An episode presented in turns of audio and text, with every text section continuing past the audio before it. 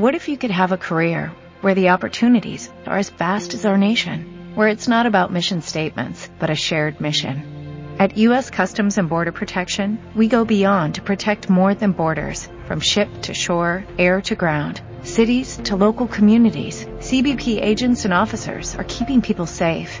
Join U.S. Customs and Border Protection and go beyond for something far greater than yourself. Learn more at cbp.gov/careers. SE. Somos nuestros colaboradores. Ellos y ellas son México Prioridad. A la vanguardia en radio online. Cada día, cada día. Nos renovamos y reinventamos para poder ajustarnos a su tiempo y espacio. México Prioridad. Gracias a nuestros colaboradores, tenemos hoy la barra programática más variada e importante de la red. Y eso lo hacemos pensando solamente en usted. México Prioridad. A la vanguardia Guardia en Radio Online. Estimados amigos de México Prioridad, los saluda Héctor Fernández de Castro. El próximo miércoles 25 de abril a las 10 de la mañana en nuestro programa Crónicas de Familia, tendremos como conductor invitado a nuestro amigo Leobardo Espinosa Rodríguez, director de México Prioridad, presentando el libro de Yola Ramírez de Ochoa titulado Historia de una leyenda. El 30 de agosto del año pasado entrevistamos a Yola en nuestro programa, Una vida de entrega y amor por México. Ahora nos visita y le regala a México un libro con su encantadora historia. No dejen de sintonizarnos este miércoles 25 de abril a las 10 de la mañana en Crónicas de Familia.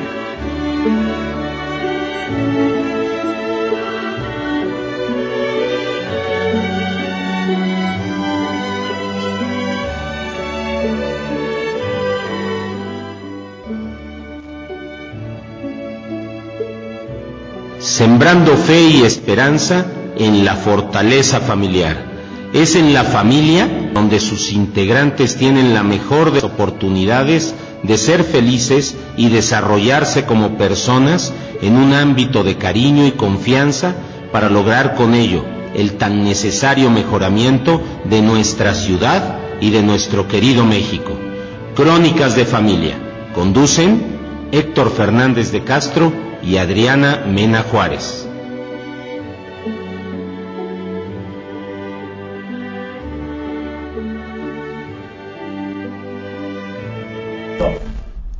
Muy buenos días, querida ciudad de Puebla, y también le damos los buenos días a nuestra bellísima República Mexicana y por añadidura a las dos mancuernas que tenemos alrededor, que son las cholulas. Sí, encantadoras todas las todo, todo para ser visitado, la invitación para que nosotros los poblanos en especial visitemos nuestro mismo centro y lo mismo nuestras hermosas cholulas. Les aseguro que van a comer y van a disfrutar de un día encantador, ¿sí? Hoy estamos en nuestro programa 189, 25 de abril, y nos están sintonizando a través de www.mexicoprioridad.com y nos pueden contactar en correo y Facebook en crónicasdefamilia.hotmail.com. Agradecemos a todo nuestro público, de verdad, esa, ese seguimiento constante que nos tienen. Sí, en esta ocasión Adriana no nos, no nos acompaña, ella se encuentra ahorita eh, pues haciendo una labor que le salió de, de, improviso, me avisó, pero les manda su cariño y agradecimiento. También eh, agradecemos a Ricardo Camela, Richard, muchas gracias por la producción, como siempre, muy profesional. Y les recordamos que aquellas personas que no puedan concluir el programa, pues los tenemos nuestros podcasts, que son las grabaciones de nuestros 188 programas anteriores, en lo que es Evox, que es una, una plataforma española donde se encuentran todos los temas, lo pueden ir recorriendo y la verdad es que en la comodidad de su celular pueden disfrutar de este programa que es familiar y de crecimiento. El día de hoy es, es, es, un día muy especial para mí. Tengo gente que estimo mucho aquí en, el, en, en cabina y de alguna manera en especial hoy le quise pedir a nuestro director de México Prioridad, a mi querido Leo Leobardo Espinosa Rodríguez, que nos acompañara. Hoy repetimos, como lo hicimos hace, hace algunos programas, la invitación de tener con nosotros a Yolanda Ramírez de Ochoa, la mejor tenista. Leo, bienvenido. Mi querido Héctor, qué gusto saludarte, muchas gracias. Encantado, Leo. Y por supuesto, un honor doble, porque el personaje que hoy está Sí. aquí, Sí. así, así amerita Sí. la evaluación. Un honor doble. Sí, un honor. Eh. Claro que sí. En esta ocasión le quiero aclarar a nuestro público. Leo lleva una amistad y una admiración profunda, ahorita lo comentábamos antes del programa este, con Yola. Entonces nos acompaña Yola, también nos acompa- acompaña Ernesto, su hijo.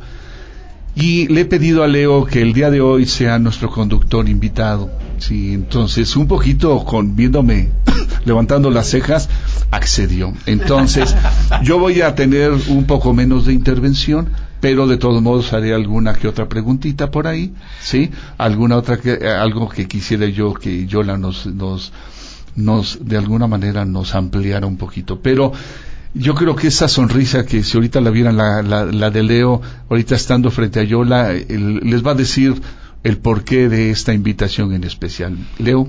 Héctor, muchas gracias. Y entonces ya para mí es un triple honor, Sí. porque si me invitas a conducir este espacio en esta mañana, pues eh, de verdad, de verdad, mil gracias. Yola Ramírez, Ernesto Álvarez, te saludo porque te tengo que saludar aunque a ti no quisiera, pero entiendo, también lo quieres. en- entiendo que, bueno, pues eh, Sí. tú traes a tu señora madre y Yola, de verdad me da una vez más un gusto enorme el que se pueda hacer un homenaje más. Este tipo de programas son reconocimientos implícitos, son homenajes en vida, porque cuando ya nos despedimos, pues yo creo que quedará solo el recuerdo, pero lo que escatimamos en reconocernos, después nos hace arrepentirnos.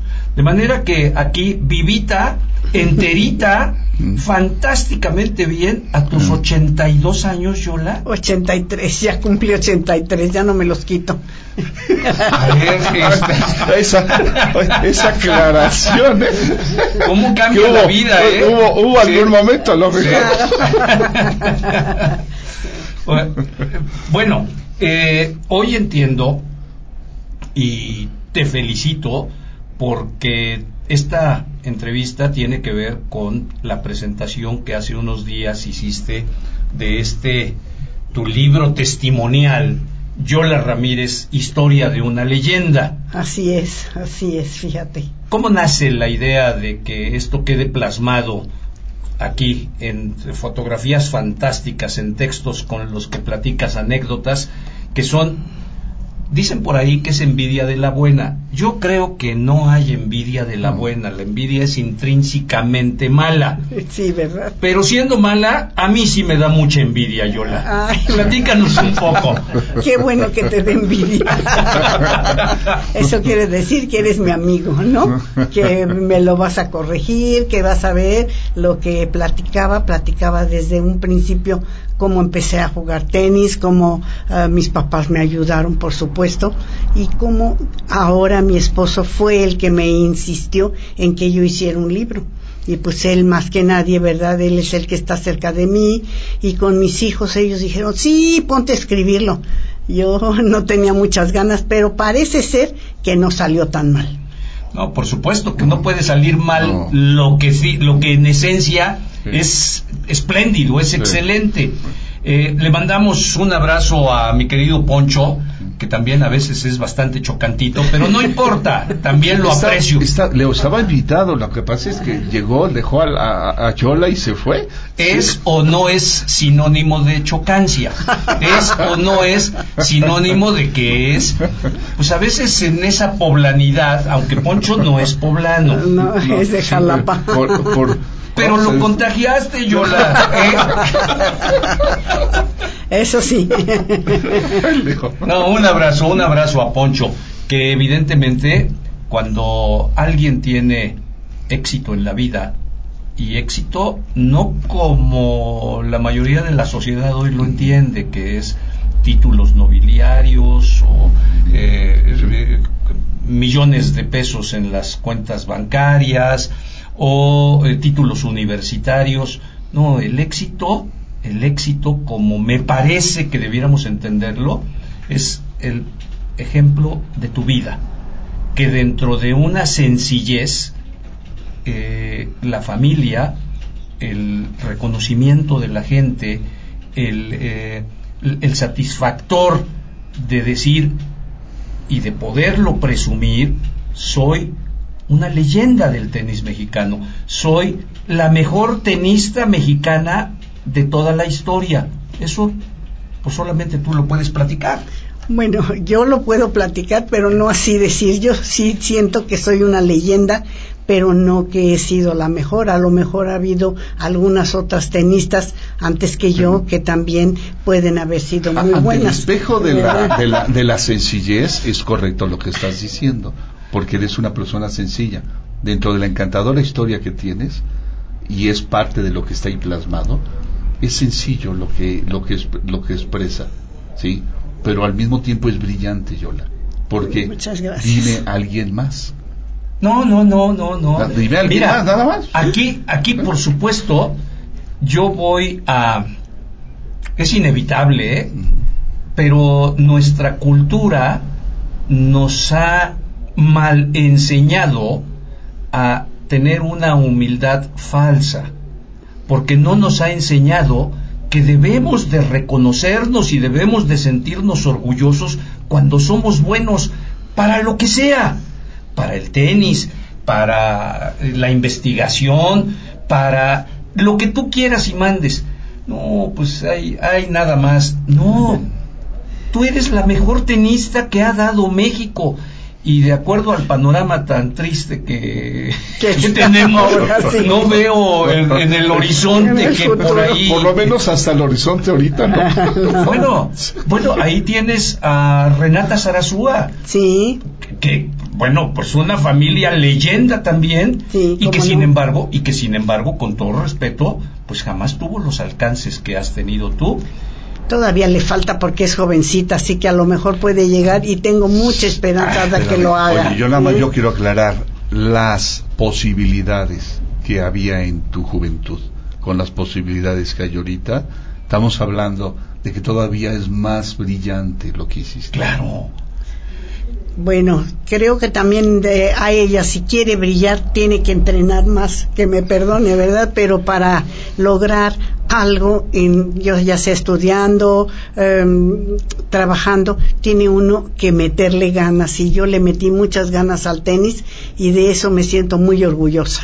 Pero serán diferentes las circunstancias en donde, y mira que tengo una foto de Renata con mi nieta. Ay, qué Sí, padre. ah, eh, cuando estuvieron aquí en el eh, en el Puebla Challenger, sí, Puebla en el de Puebla, este y bueno, pues mi admiración también, pero serán diferentes las circunstancias. Ella viaja en avión, ella Claro. tiene todas las comodidades del mundo, Sí. la posición económica así lo permite. Muy diferente a cuando tú en esas peripecias de no tener ni para los eh, hoteles en donde se tenían que quedar en las casas de los Sí. organizadores de los torneos. Ay, Platícanos, pero, Yola. pero muy bonito porque fíjate que como no teníamos, era mi compañera de viaje y compañera de vida, la pajarita Reyes, Rosa María Reyes. Y entonces no nos daba miedo ni nos daba pena pedir housing, ¿verdad? En las casas en Estados Unidos. Y todo el mundo cuando nos eh, hacía el favor de tenernos en sus casas se admiraban mucho. Y es que mi hermana Melita, que fue campeona antes que yo y mucho más años que yo, ella me decía, ahí en donde te alojen, tú hazte la servicial, que le ayudas a la señora a, a lavar la lechuga, a, picar el jitomate, a lavar los platos o a ponerlos en la lavadora de platos. Y ella me ayudó muchísimo y así la pajarita y Reyes y yo nos creamos en un ambiente familiar que en Estados Unidos nos hicieron de alojarnos en muchas casas y jugar al mismo tiempo nuestro deporte, imagínate qué suerte, ¿no? Sí, Sí, sin también, duda, también. sin duda, porque siempre que uno ama lo que hace, pues finalmente no es ningún trabajo, aunque no haya dinero de por medio, o casi no haya dinero de por medio, porque bueno, pues sí en su momento también recibieron algunos premios, pero nunca comparados con las fortunas que hoy llegan a cobrar este los deportistas profesionales en términos generales. El primer eh, torneo que jugué fue en Montgomery, Alabama, y entonces me dieron 100 dólares, imagínate. No, yo ¿Tanto? con eso me voy a volver profesional.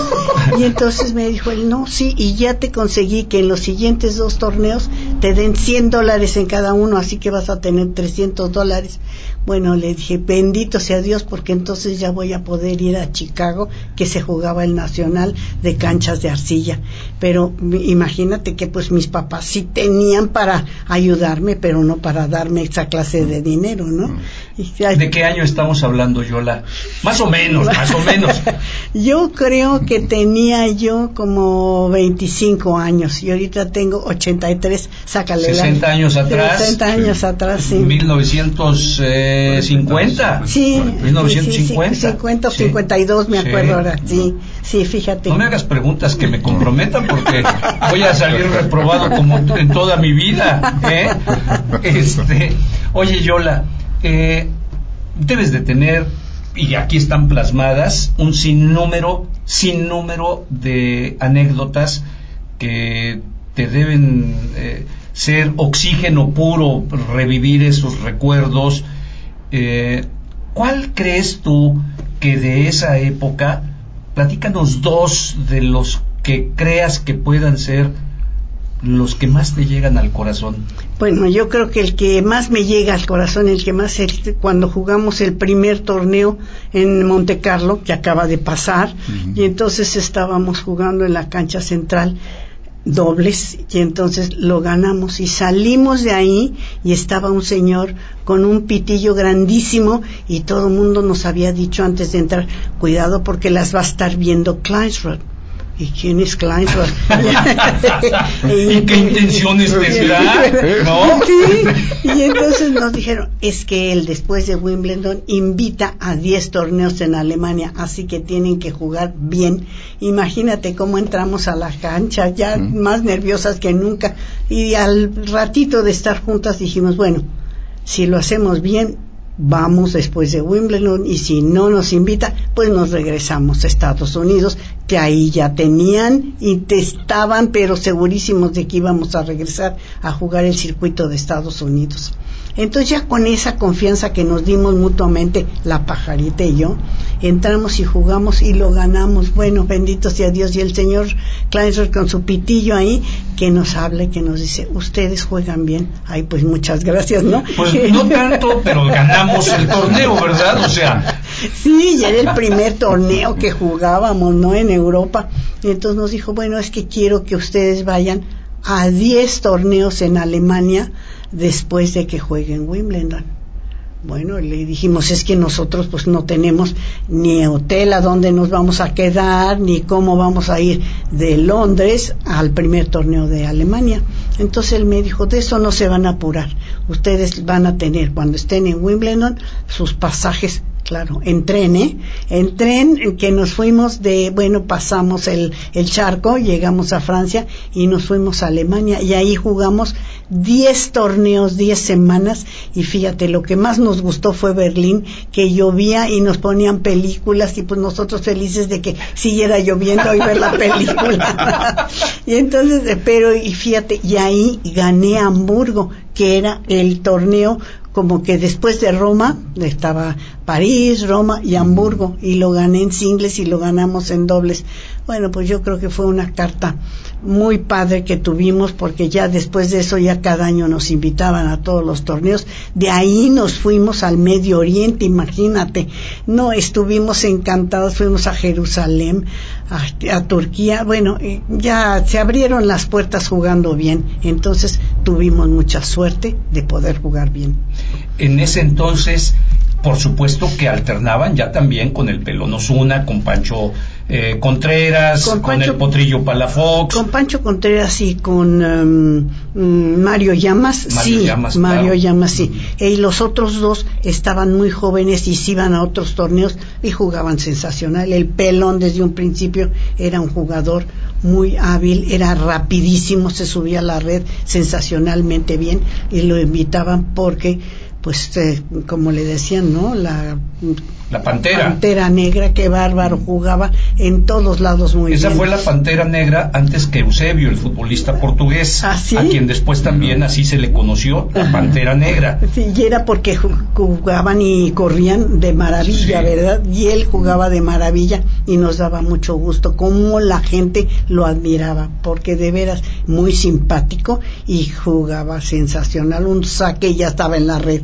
Entonces, este, claro que nos daba mucho gusto que otros mexicanos viajaran y viajaran junto con nosotros y nos invitaran a todos lados en Alemania 10 torneos, imagínate, 10 semanas pagadas de hotel, de comidas, por jugando nuestro tenis, pues era una maravilla. Y te voy a decir, cuando la primera vez que nos dieron a cada una 100 dólares por haber jugado el torneo, no los queríamos tomar, porque dijimos, no, ya nos volvimos profesionales. No, nos dijeron, es para sus pasajes, y luego nos dieron el pasaje. Así, o sea que lo estaban... Las engañaron, Nos ¿eh? engañaron, pero nos estaban cubriendo muy bien y estábamos muy contentos de que nos cubriera. Y ya él nos dijo, y en los siguientes dos torneos yo ya les tengo asegurados 100 dólares en cada uno, y ya llegamos hasta Hamburgo, fíjate. No, fue una experiencia increíble y ya nada más yo le ponía una tarjetita de así diciéndole a mi mamá, no pidiéndole permiso. Cuando recibas esta, ya estoy eh, vía eh, a este torneo, a Múnich y después a Hamburgo. Y mi papá y mi mamá, pues preocupados en primer lugar porque habían quedado, habíamos quedado que después de Wimbledon nos regresábamos, ¿no? Preocupados pero encantados en Sí, el fondo, no, por supuesto, por ¿no? supuesto, encantados de la vida, ¿verdad?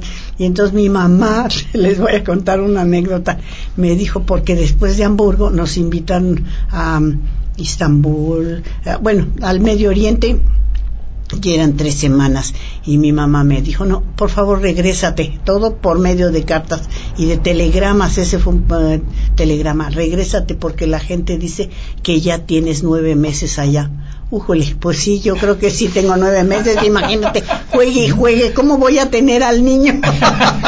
Pero es que también eh, eh, eran otros tiempos, o sea, la libertad de moverse, como ahorita lo sucede con las mujeres, era otra dimensión. completamente, Otra ¿no? Y el pobre de mi mamá con todos sus vecinos y mi papá que ya quería que nos regresáramos. Bueno, yo le dije, pues la pajarita no le han dicho nada en su casa, así que yo me voy con ella. Y- y- no, imagínate, pero qué bueno que nos pasó y qué bueno que nos cuidaban tanto y felices de estar por allá. Oye, Yola, Wimbledon siempre es el sinónimo del tenis por excelencia. Exactamente. ¿Qué sentiste tú cuando por primera vez pisas Wimbledon? No, mira, como jugadora, por supuesto, Por porque su- sí. eh, se puede estar ahí como espectador, Y ¿no? de todos modos, y de todos modos hay emoción. eso, Sí, sí. pero como jugadora, como parte central del espectáculo, Sí, fíjate que me tocó contra una jugadora que después se volvió mi mejor amiga, pe- pero te voy a decir por qué. Fíjate que yo creía que no iba a poder jugar en pasto, porque el pasto la pajarita jugaba muy bien, porque ella daba todos sus golpes de, de chop y de eh, slice el revés y se subía a la red y voleaba muy bien y yo jugaba de fondo y entonces en el pasto la bola no se patina. patina y no Mm. brinca, ¿no? Sí. Entonces, pues me costó mucho trabajo aprender a jugar en pasto y el primer round de Wimbledon lo perdí contra esta compañera que después se volvió una de mis mejores amigas y ella me dijo, ¿quieres tomarte un refresco? Porque eso se acostumbraba en mi época, que el que te ganaba te invitaba a tomar un refresco. Y yo lo que quería era irme a llorar a la regadera. Y entonces puse le acepté el refresco. Y ahí vamos y empezamos a platicar. Y entonces me dijo de todos los torneos a donde tú vayas yo te ofrezco un ride y ella manejaba. Imagínate. Y me dijo nunca había jugado yo contra una jugadora que fuera tan buena deportista y supiera perder tan alegremente, no alegremente, pero que lo supiera esconder y que le supiera dar su crédito a la persona que le había ganado. Y tú lo hiciste y estamos muy contentos todos en Alemania de que tú nos enseñes esa calidad humana que tienes como mexicana. Imagínate, yo me sentí que me moría de emoción y de satisfacción porque el representar a México bien para mí era muy importante. Imagínate que te lo digan, Leo. No, no, no, no, no. Eso ¿con qué se paga? ¿Con cuánto dinero se paga, Yola? No, yo creo que ahí sí que un dinero no se paga, ¿no? Se tiene que uno que, al contrario, saber, aprender de lo que le está enseñando a uno la vida y que uno tiene que ser siempre humilde y sencillo y agradecido. Sí, sobre todo. Pero el ser humilde y sencillo no quiere decir que dejemos de reconocernos, ¿eh? Ah, no, claro, no, y sentir que teníamos que ganar, porque teníamos que ganar porque estábamos representando a un México que para nosotros, bueno, la pajarita Reyes se sabía todas las canciones mexicanas. Yo no, ¿verdad? Pero el himno sí. Oye. Pero muy bien. ¿Y en México tu experiencia más eh, significativa que, que, te que te mueva también el corazón? Bueno, yo creo que una de las cosas que más me agradó fue que mm, jugué muy mal los centroamericanos porque me fui a ver que el voleibol, que el básquetbol y claro, cuando llegué a la final no tenía la condición física y ya me lo había dicho mi mamá y entonces me ganó la pajarita en los centroamericanos y me dijo, bueno, eso te sirve de experiencia y me sirvió de experiencia que nunca te debes de desvelar ni hacer cosas no malas, pero verdad, ah, bueno, envolverte en otros deportes que no es el tuyo, sino dedicarte a tu deporte, pararte temprano, ir a pelotear, ir estar tranquila y no viendo jugar a los de México el voleibol y el básquetbol y viva México, ¿verdad? Y viva México y yo la pierdo en la final. Entonces ya desde esa vez aprendí que tengo que cuidarme y hasta la fecha cuando juego algún torneo, alguna exhibición, me cuido y mira que tengo 83 años, ya ni, no debería de importar, ¿verdad? Pues yo creo que importa más. Hoy te importa más, claro, porque si no, yo creo que en tu interior has de pensar, ¿qué van a pensar los otros si este si vengo y no juego no, juego bien. Exacto exactamente sí sí sí. Tienes un hombre que cuidar verdad por supuesto sí por sí, supuesto. sí sí. Y fíjate que gracias a Dios bueno me casé con una persona que le gusta también mucho el tenis que juega muy bien y empezamos a jugar mixtos y jugamos muy bien y de ahí después ya nos casamos. Imagínate y él todos los viajes que hasta la fecha voy y hago pues a él le fascina que vaya yo y me permite ir porque pues ya eh, los mexicanos son los que dan permiso ahora, ¿no? No, no, no, no, no, no, no, no, quítate esas ideas de la cabeza que eh, así como el mundo cambia en todos los órdenes, pues este tema y qué bueno que me lo dices porque cuando vea a Poncho le voy a reclamar, ¿cómo que le das permiso a Yola cuando es al revés? Tú pídele permiso a ella. ¿eh? No, pero quién le cocina y quién le da, de comer. También son dinámicas de la familia. Claro. yo, la, yo, yo que te quería hacer, yo quisiera regresar a la primera pregunta de Leo.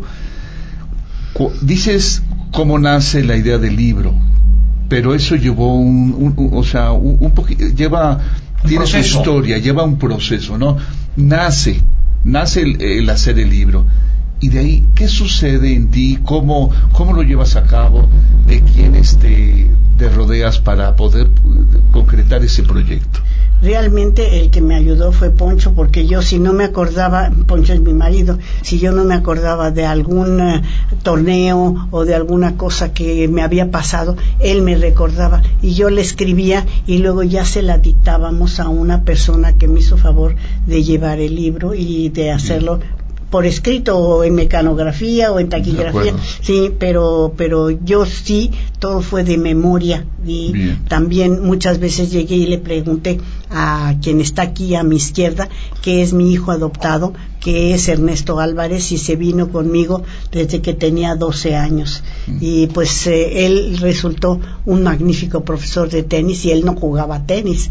Y entonces qué bueno, ¿verdad? Que mis hijos también tuvieron su beca por el tenis en Estados Unidos y viven en Estados Unidos y fue gracias al tenis al que se dedicaron también toda su vida. Y es raro que a veces lo que les gusta a los padres les guste a los hijos y les gustó muchísimo, tal vez por el modo que tomamos mi esposo Alfonso y yo al tenis. Nos tomamos como una diversión, pero como una diversión que teníamos que ponerle ganas y echarle todos los kilos para poder ganar.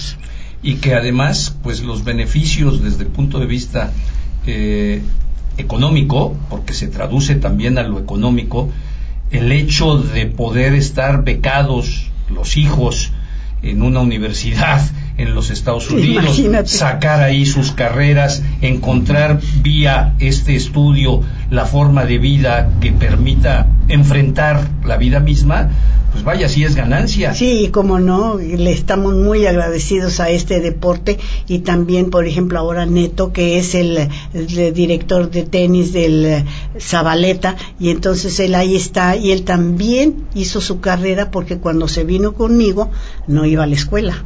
Y entonces este le quedamos que... Por eso, pues, por eso lo atraparon Poncho y tú. Sí, sí, sí. Este, si era un malandrín en potencia. Descarrilado. Ernesto, descarrilado. y, viviendo en Acapulco. Sí, sí, sí, sí, Y empezó a estudiar otra vez y empezó a jugar muy bien y se iba, siempre que yo daba una clase, se iba a oírme, porque no a verme, sino a oírme cómo corregía yo a las personas y de ahí se hizo él pues yo digo que muy buen profesor y todas las personas que toman clases con él me felicitan porque es buen profesor y es muy simpático también. Yola, esta decisión de haber eh, hecho, el, libro. Yola Ramírez, Historia de una leyenda, por supuesto que eh, no es con la intención de que te genere dinero. Yo creo que más bien tiene la, la idea de enseñarle a la gente, de compartir mm.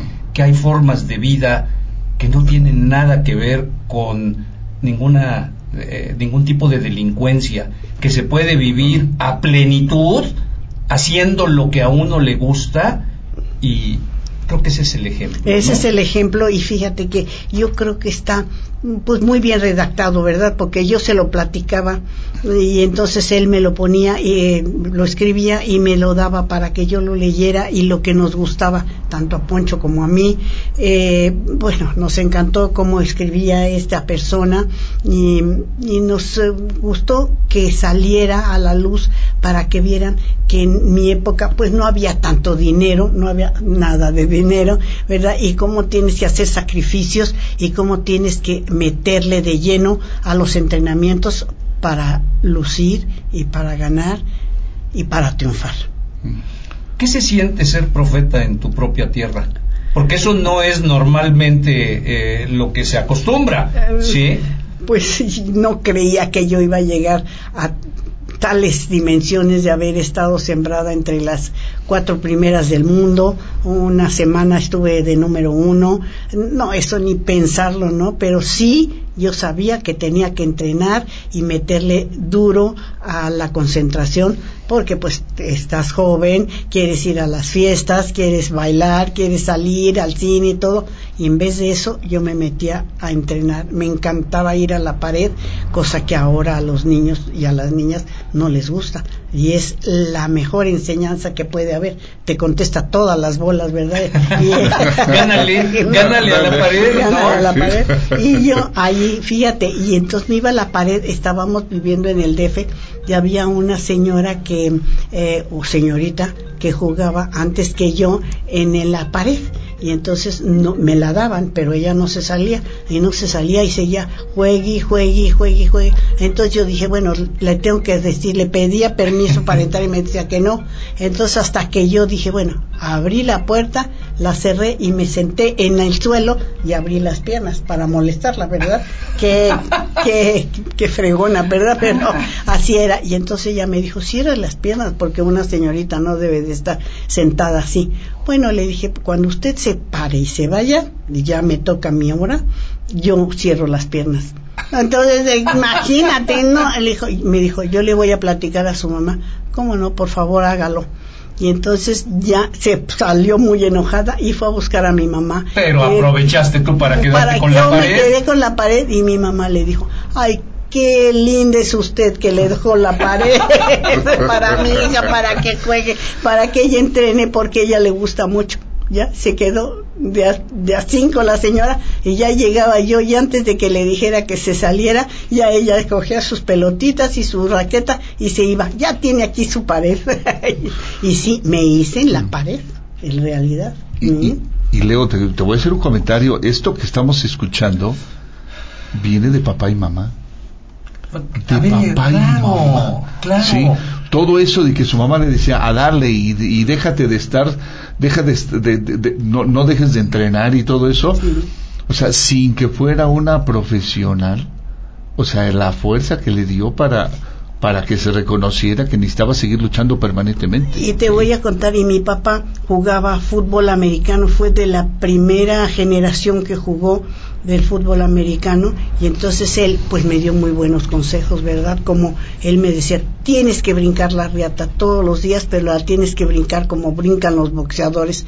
Y ahí estaba mi mamá con el, con el, El metro- contador. el contador contándome, y también mi papá me dio otro consejo, ¿verdad? De que tenía yo que a ir a la pared, eso fue de mi papá, y pegarle y pegarle y pegarle, y no más fuerte, sino a ser más regular, más regular, más regular, que pasara yo 100 bolas de derecha y 100 de revés, y verdad, y me decía, ya sé que te choca el saque, pero tienes que entrenarlo. O sea que todos los consejos que me dieron mis papás, porque ellos ni jugaban tenis, mi papá jugaba muy chistoso, echaba la bola altísima y, y- se echaba la segunda y le pegaba la segunda, o sea que ya él dejaba botar a la pelota. Y, todo eso yo lo veía y le decía, oye, eso es trampa, no hija, es que no me acomodó la bola que eché". Entonces pues eh, me lo hicieron también qué divertido, divertido mis papás. Mi mamá jugaba sus dobles con todas las damas del Deportivo Chapultepec y yo veía cómo jugaban y cómo se divertían y eso fue una gran enseñanza para mí, saber que se puede uno divertir. Y el que lo compartas, Yola, tendría que ser una gran enseñanza para todos, que nos haga entender que el, el- el- el triunfo, el éxito, no llega por casualidad, no por suerte. Hay que construirlo, Hay que hay que trabajar. disciplinarse, Sí. hay que trabajarlo, hay que sacrificarse. Y pues eh, yo creo que esa también es una de las grandes enseñanzas. Y quiero aprovechar, porque si no se me va a olvidar, eh, hace un momento hablabas de que en eh, tus eh, mejores épocas como tenista Gracias. llegaste a estar rankeada como número 4 del mundo Como cuatro y una semana como la número uno del mundo. número uno. Y todavía te atreves a decir que a lo mejor hay alguien más por ahí que pueda haber sido mejor que tú. Bueno, hasta ahorita no, pero sí espero que con estas pláticas que me hiciste el favor, que me hizo el favor Héctor de invitarme, yo sí quisiera que las muchachas, ¿verdad? Así me atrevo a decirles, las muchachas jóvenes, se dediquen un poquito más a entrenar, porque ellas creen que con lo que ya llegaron de infantiles y juveniles ya es todo. Y tú sabes que entre más grande estás, más tienes que echarle ganas a tu deporte o a lo que hagas, ¿verdad? Si vas a ser un escritor, tienes que dedicarte más a escribir. Y pues entonces yo sí les quiero aconsejar que se dediquen un poquito más a ser más dedicadas a su deporte. Eh, Cosa que no es fácil, sobre todo porque hoy las comodidades que ofrece la vida moderna, pues Sí, este sí. hacen, hacen envician, envician mucho claro, de eso. Claro. sí. Entonces, eh, pero pues también hay que entenderlo. Si no se sigue en ese camino, pues se quedarán con la ilusión nada más, Sí. ¿no? Sí, fíjate que en mi época, pues eh, el cine era caro para nosotros, entonces este para mí era la diversión de irme a la pared y encontrar con quién jugar y entonces yo ya todas las tardes tenía, o al mediodía realmente, tenía algún señor que me jugaba. De verdad diferentes, todos trabajaban y se iban, en vez de comer, se iban a jugar con Yola Ramírez y ahí lo estaba esperando yo y fíjate, jugaba con pelotas nuevas, con una persona que pegaba eh, y que todo eso Te ayudó me muchísimo. ayudó muchísimo y ellos siempre después de que terminaban de jugar me regalaban las pelotas. No, pues para mí era una bendición, ¿no? Y todos esos señores después siempre me decían, mira, hiciste esto mal, me sacaste siempre a la derecha, del lado de derecha y al revés, entonces hay que cambiarle. Me daban muy buenos tips sin ser profesores, pero como ya jugaban ellos, pues ya me iban enseñando. Y todos ellos se peleaban por jugar conmigo en domingo.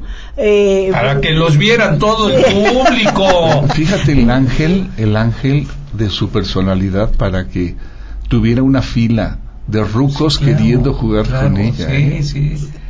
Y fíjate, yo me acuerdo que estábamos invitados a Portales, que era lejísimos del Deportivo Chapultepec. Eso te quería preguntar. Sí. Facilitaba las cosas el que vivían ustedes muy cerca del Deportivo Chapultepec. exactamente, pero los domingos era, bueno, cuestión de que tenías que comer con la familia.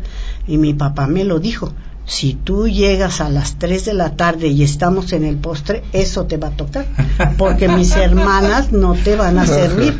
No, no importa. Y yo llegaba, pero... Disciplina, formación, claro. Yo llegaba corriendo, sude y sude, me bañaba y, luego al camión y luego a correr de donde me dejaba el autobús a, la casa de mis tías y llegaba y a veces me tocaba la fruta, ¿verdad? Porque se usaba la fruta, bueno, y mi mamá me hacía una cara como diciendo no digas nada y ella pobrecita llegaba a la casa y me daba todo lo que a mí se me ay me había hecho mi bistec empanizado y mi fruta que me gustaba todo todo. Ellos realmente me ayudaron muchísimo mis padres. Y qué hiciste tú para ser tan consentida Yola pues yo creo que me portaba bien no me portaba Pues hay quien se porta muy mal y de todas formas lo consienten, mira. Ahí tienes dos ejemplos. No, pero, oye, mi hijo, mi hijo se porta muy bien. Dile, neto, ¿cómo llegaste? yo, yo, tengo una pregunta para Ernesto antes, ¿sí?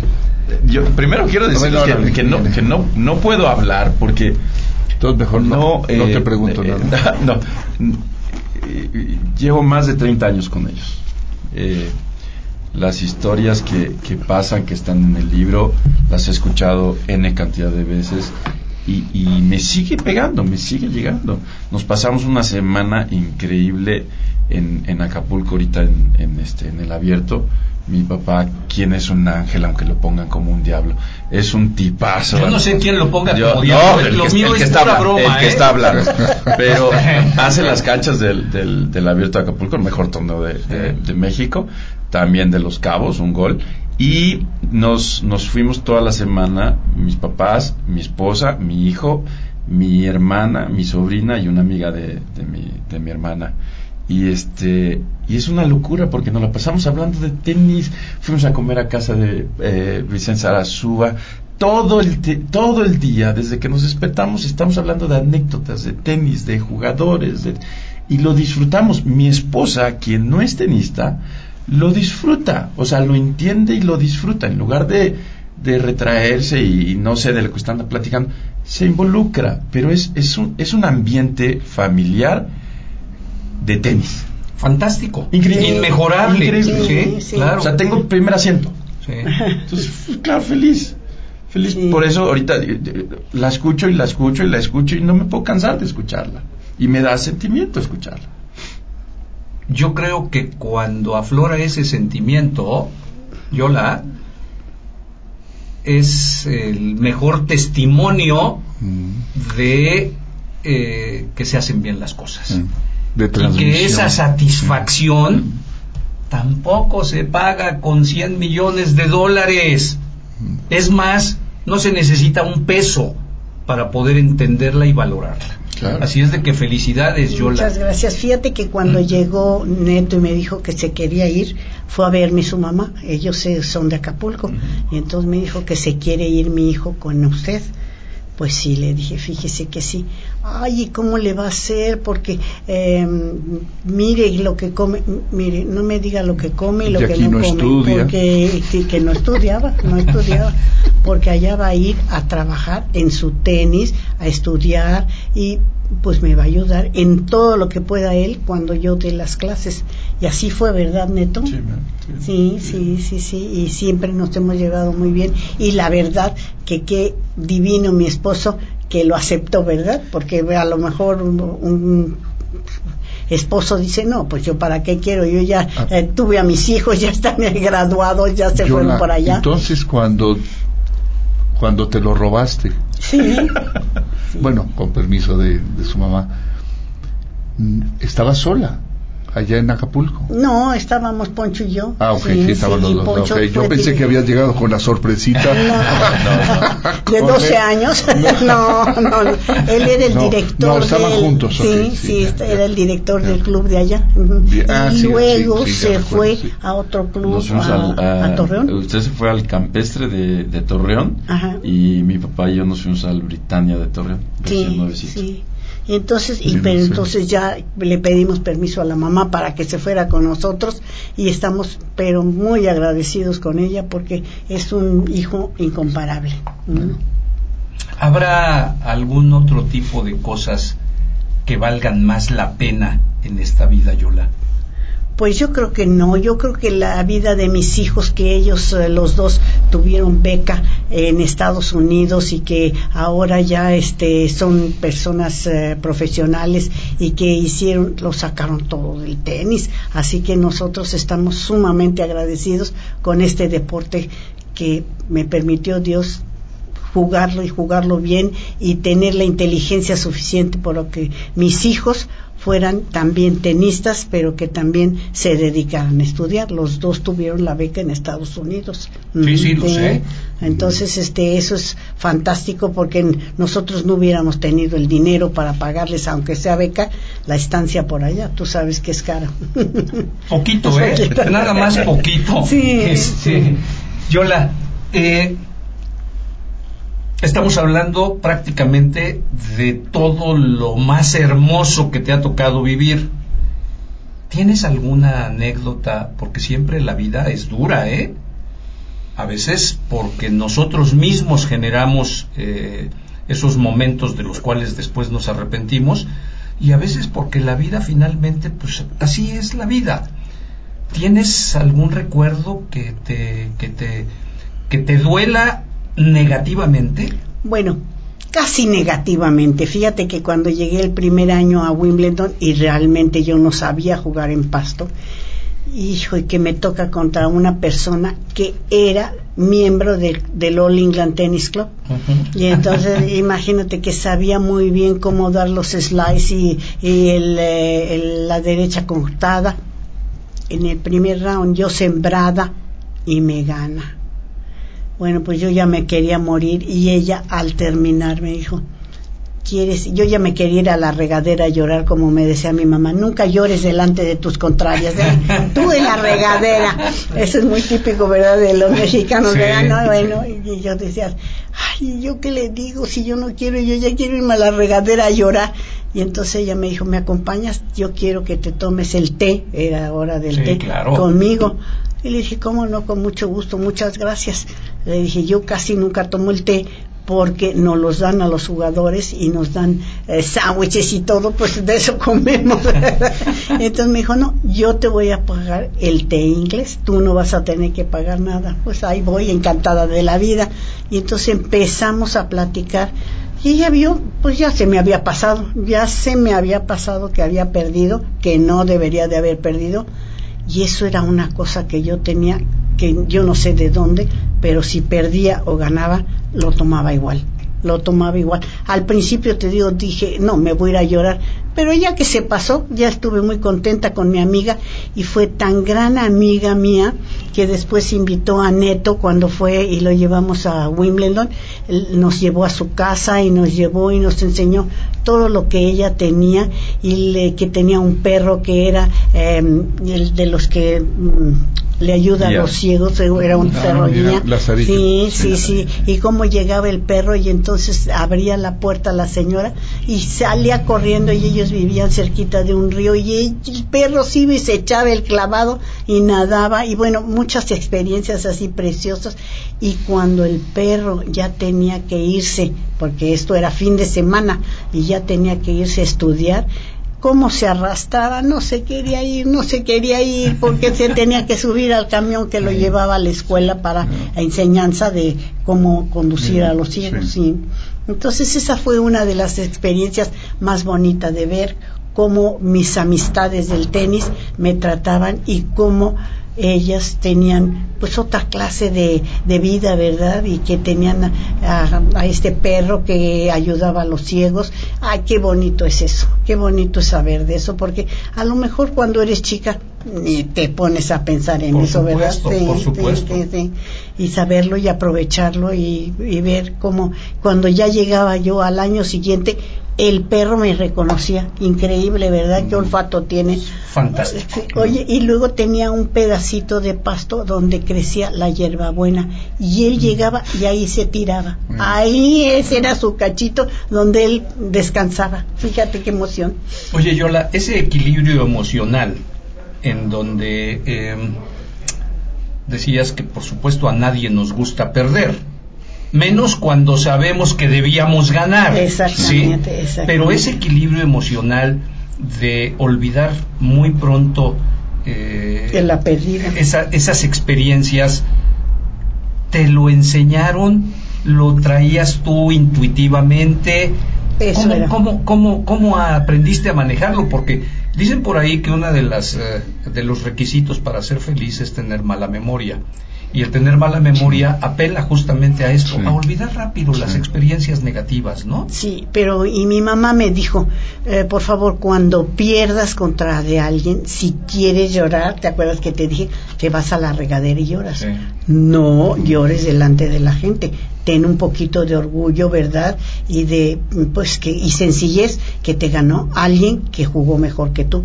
Entonces las palabras de mi mamá nunca se me olvidan y yo sí me iba con todo el mundo y decía, voy a llorar después, voy a llorar después y ahorita no voy a llorar. Pero esas palabras, Conteniéndote, eh, Sí, vaya. sí. esas palabras cayeron en tierra fértil. Claro. Porque cuántas veces no recibimos algún consejo de papá y mamá y, y nos aferramos a lo nuestro tan profundamente que, que- que- que perdemos la dimensión de la bondad de lo que nos están diciendo y del amor que encierran esas palabras. ¿eh? ¿Y cuántas veces no hay tampoco esas palabras? Sí, efectivamente. También, Efectivamente, también. claro. Sí. Sí, sí, sí, sí. Y los dos, porque te digo que mi papá jugaba fútbol americano y le dijo a mi mamá, todas las tardes tiene que brincar. Nos compró una cuerda que tenía, yo no me acuerdo en esa época de que una cuerda de brincar tuviera los mangos y entonces me la compró que era de boxeador para que yo brincara y pudiera sostenerla. Y entonces mi mamá con su reloj, en vez de estar viendo la telenovela, ¿verdad? Ahí le estaba En vez de estar viendo Gutierritos, Sí. ¿eh? Contaba cien mil. Sí. ahí, ahí me contaba los tres minutos, tres minutos de brincar, tres minutos de descansar, y ahí estaba conmigo, y siempre estaba a mi lado mi mamá. Pero además eso es, eh, te permitía una condición física Exacto, fantástica, ¿no? Exacto, Sí. exacto, que me lo daban y me hacían que yo brincara como boxeador, pues yo nunca he visto un boxeador, pues ahí me puso mi papá, uno, dos, uno, dos, uno, dos, y así brincaba, y así brincaba, y eso fue, yo digo que por lo que corría también. Pero también lo disfrutabas. Ah, sí, no era no. tampoco este, el sacrificio. A mí me dices, oye, este, hacer cualquier tipo de, de ejercicio físico, no, hombre, que por eso nunca llegué a hacer nada, ¿no? Pero bueno, este, las bueno, cosas. en el tenis, porque sí eres una gran persona, eres una gran personalidad, ¿verdad? Que tampoco se achique. No. Yo la, Estamos hablando de tenis, ¿eh? Sí. Yo la estamos cerrando ya el programa. Ay. Yo quisiera que dijeras algún mensaje, algo. Hemos hablado de tu familia, papá, mamá, que ellos también han de haber traído de sus papás y de tus abuelos esa línea, ¿no? De esa fortaleza. Entonces, si algo le quieres regalar a nuestro público, Bueno, yo les quiero regalar que mis papás eran tan buenos padres que primero fue mi hermana Melita y ella fue campeona de Nacional de México nueve años y lo mismo igual yo veía cómo hacían, bueno, no hacían, le pedían que brincara la reata, que fuera a la pared, entonces ellos no sé de dónde, pero mi papá jugaba fútbol americano que era completamente diferente, ¿verdad? Y mi mamá jugaba con todas sus amigas en el club y jugaba eh, con una bata de, de, enfermera hasta acá que le tapara las piernas, ¿verdad? Y entonces sacaba... Más o menos la vestimenta similar a la actual. Sí, más o menos. Sí, similar. similar. Eh, imagínate, ella que sacaba pues eh, así, ¿verdad? Pegadita, pegadita al cuerpo y entonces ella dijo, no, tú tienes que sacar echando la bola alta todo lo que ella veía o sabía o leía en las revistas no los pasaba tanto a mi hermana como a mí. Entonces tuvimos la suerte de tener unos padres que les gustara el deporte, ¿verdad? Pues muchas gracias, de verdad, Yola. Muchas gracias a, ustedes. ¿Y ¿Ya no dije nada de Ernesto? No, Ernesto, sí, Ernesto nos va a dar una invitación, ¿verdad? Ernesto, porque prometí... sí, sí, sí, sí, dije, pedí permiso en el, en el club, en el trabajo. ¿A qué vas? Voy a hablar del, del, del libro de mi mamá, pero también voy a hablar del, del club, le dijo. Entonces, más nos vale decir algo del club. ¿Qué nos, vas a platicar? Mira, este, tenemos el Día del Socio, eh, el próximo sábado. Eh, es un evento donde van socios, eh, socios e invitados de, de estos socios ya llevamos aproximadamente como 700 personas eh, confirmadas. Ya no hay ya no hay mes ya no hay mesas disponibles. Ya tienen que estar sacando mesas de otros lados. Entonces el aviso es que nadie ya puede. No, no, al contrario, podemos podemos meter eh, que se la pase muy. El año pasado fue el primer año donde estuvimos involucrados todos los los este los que trabajamos en el club. Y la verdad es que es un, un evento muy padre en el club porque van todos con familias. Esa parte de la familia se ha perdido un poquito. Entonces con estos eventos donde donde van papá, mamá y los hijos y amigos y eh, es padrísimo. Los hacen otros clubes, nosotros ya tenemos algunos años también haciéndolo. Patti Bravo es la, encargada del, del, evento pero pero los invito a que se la pasen bien, en, el, club, que lo pues, disfruten. ¿Cómo no? Muchas gracias y con misión cumplida. Gracias, sí, por fin. Yo encantado, de verdad, Yola, de, de que haya estado con nosotros. Es es un placer escucharte. Muchas gracias. Y se necesita mucho más tiempo, mucho más tiempo para escuchar este, todo lo que tendrías que seguir compartiendo, Yola. Pues encantada y cuando me inviten estoy dispuesta a venir. Excelente. Muchas gracias. Tú lo vas a firmar ahorita. y Leo, muchas gracias por las flores también. No, encantado, encantado. Algo hermoso para alguien fenomenal. Hace juego con tu vestimenta, mira, las rosas hacen juego. ya sabía Héctor, ya sabía y Leo, de verdad mi agradecimiento por haber accedido a, esta entrevista. ¿sí? Yo creo que nunca se tiene que agradecer cuando se invita a disfrutar algo.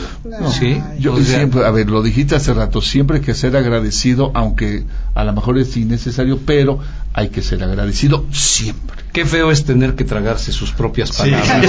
ya me las acabo de tragar completitas. también agradecemos a, Rick, a Ricardo Cabela. Gracias, Richard.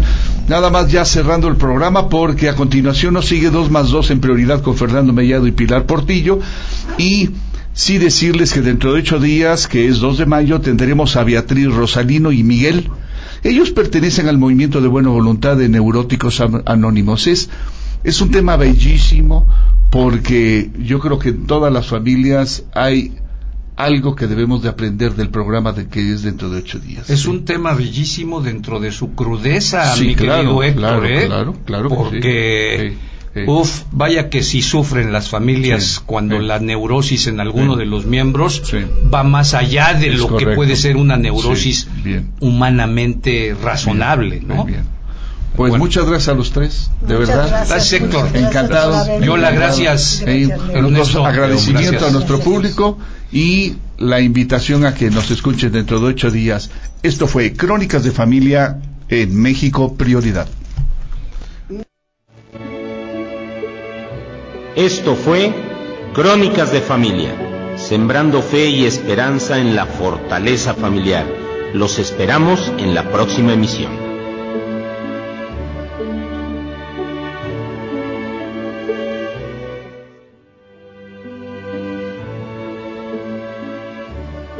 Estimados amigos de México Prioridad, los saluda Héctor Fernández de Castro. El próximo miércoles 2 de mayo a las 10 de la mañana en nuestro programa Crónicas de Familia tendremos como invitados especiales a Beatriz, Rosalino y Miguel con el tema Movimiento de Buena Voluntad de Neuróticos Anónimos. Neurotín es un grupo constituido por niños y jóvenes de 8 a 16 años, los cuales no son neuróticos, pero sus vidas han sido afectadas por la neurosis de un familiar, amigo o conocido.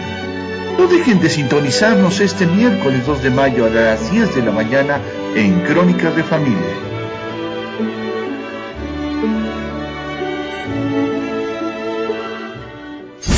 Producimos programas de radio en Puebla para que se escuchen en todo el mundo.